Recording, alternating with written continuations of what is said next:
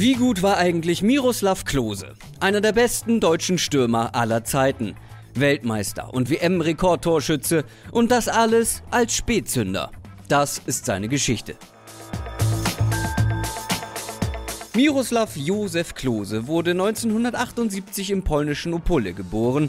Sein Vater Josef, ebenfalls Fußballer, gehörte zur deutschen Minderheit in Polen. Seine Mutter Barbara war Nationalspielerin im Handball.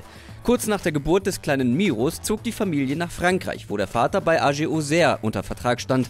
1985 ging es dann nach Kusel, Rheinland-Pfalz. In seiner Jugend spielte Klose dann lange beim Verein mit dem wunderbaren Namen SG Blaubach-Diedelkopf. Mit 20 ging es zum FC Homburg in die Regionalliga. Damals immerhin die dritthöchste Spielklasse in Deutschland. Trotzdem schien eine Profikarriere noch sehr weit weg zu sein. Doch der erste FC Kaiserslautern, damals, man glaubt es kaum, amtierender deutscher Meister, wurde auf ihn aufmerksam. 1999 ging er an den Betzenberg, zunächst allerdings in die zweite Mannschaft. Sein Bundesligadebüt feierte er ein knappes Jahr später im April 2000. Insgesamt reichte es in seiner ersten Saison aber nur für zwei Kurzeinsätze bei den Profis. Und da war er schon fast 22. Seinen Durchbruch schaffte er in der darauffolgenden Saison. Am neunten Spieltag erzielte er sein erstes von insgesamt 121 Bundesligatoren und spielte sich in die Stammelf. In der Saison 2001-2002 traf er 16 Mal und weckte damit das Interesse des DFB sowie des polnischen Fußballverbands. Er entschied sich dafür, für Deutschland aufzulaufen und kam im März 2001 unter dem damaligen Teamchef Rudi Völler zu seinem ersten Länderspiel. Im WM-Qualifikationsspiel gegen Albanien wurde er in der 72. Minute eingewechselt. Kurz vor Schluss gelang ihm das 2:1 Siegtor. Den Treffer feierte er mit einem Salto. Ein Jubel, der zu seinem Markenzeichen werden sollte. 2002 fuhr er mit der Nationalmannschaft zur WM nach Japan und Südkorea. Klose katapultierte sich mit seinen Auftritten schlagartig ins Rampenlicht. Er machte fünf Tore, alle per Kopf und erreichte mit der Mannschaft das Finale, das dann gegen Brasilien verloren wurde. Mit 20 noch Regionalspieler in der saarländischen Provinz, drei Jahre später kannte ihn die ganze Welt. Der schüchterne und bescheidene Klose konnte diesen rasanten Aufstieg selber kaum glauben. Ich weiß gar nicht, ob ich das alles nur träume, sagte er 2001 in einem Interview. Statt große Töne zu spucken, überzeugte er mit Leistung. Auch in den folgenden Jahren gehörte er zu den besten Spielern in Kaiserslautern und der Nationalmannschaft. Bei Lautern lief es trotzdem nicht so richtig rund, man spielte immer weiter gegen den Abstieg. 2004 wechselte er deshalb für 5 Millionen Euro zu Werder Bremen. Nachdem er am sechsten Spieltag der anschließenden Saison als Joker einen Hattrick schoss, wurde er ganz schnell zum Fanliebling an der Weser. Im ersten Jahr in Bremen kam er auf 21 Scorerpunkte. Ein Jahr später krönte er sich mit 25 Saisontreffern zum Torschützenkönig. Bei der darauffolgenden Weltmeisterschaft 2006 im eigenen Land gehörte Klose zu den besten Spielern und kam am Ende erneut auf fünf Tore. Darunter der wichtige Ausgleich im Viertelfinale gegen Argentinien. Damit sicherte er sich auch den goldenen Schuh für den besten Torschützen der WM. Völlig folgerichtig wurde er anschließend auch zu Deutschlands Fußballer des Jahres gewählt.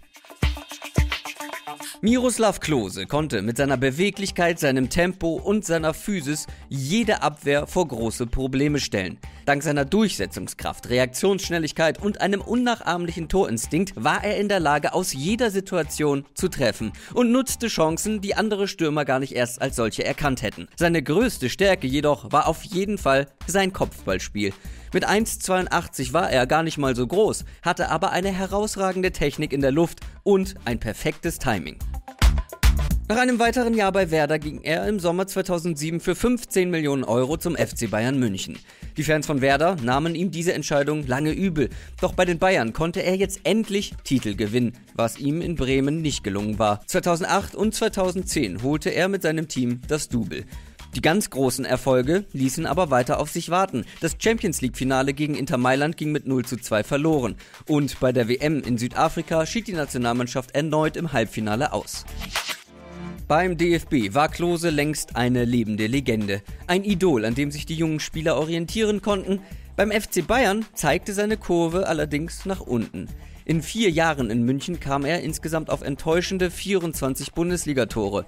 Auch aufgrund starker Konkurrenz im Sturm mit Mario Gomez, Luca Toni und Ivica Olic. Aber er war noch nicht satt. Mit 33 ging er ablösefrei nach Italien zu Lazio Rom. Gleich im Auftaktspiel gegen den AC Mailand schoss er sein erstes Tor in der Serie A. Auch wenn er nach seinem Wechsel ein bisschen aus dem Fokus der deutschen Fans verschwand, erlebte er bei Lazio eine Art zweiten Frühling. 2013 traf er zum Beispiel in einem Spiel fünfmal. In der gleichen Saison gewann er nach einem 1 zu 0 gegen den Stadtrivalen AS Rom den italienischen Pokal und wurde zum ältesten deutschen Torschützen in der Europa League. Doch auch damit noch nicht genug. Klose war halt eben ein Spätzünder, denn das erfolgreichste Jahr in seiner Karriere sollte erst noch folgen. Im Juni 2014 erzielte er in einem Länderspiel gegen Armenien sein 69. Tor für Deutschland und löste damit nach 40 Jahren Gerd Müller als Rekordhalter ab. Sein 70. Treffer folgte in der Gruppenphase der WM in Brasilien gegen Ghana. Es war gleichzeitig sein 15. WM-Tor. Damit zog er mit Ronaldo gleich. Dieser musste später mit ansehen, wie Klose beim legendären 7 zu 1 im Halbfinale gegen die Gastgeber das 2 zu 0 schoss und sich damit alleine an die Spitze setzte. Im Finale gegen Argentinien wurde er kurz vor Ende der regulären Spielzeit ausgewechselt. Für ihn brachte Jogi Löw Mario Götze ins Spiel. Der Rest ist Geschichte.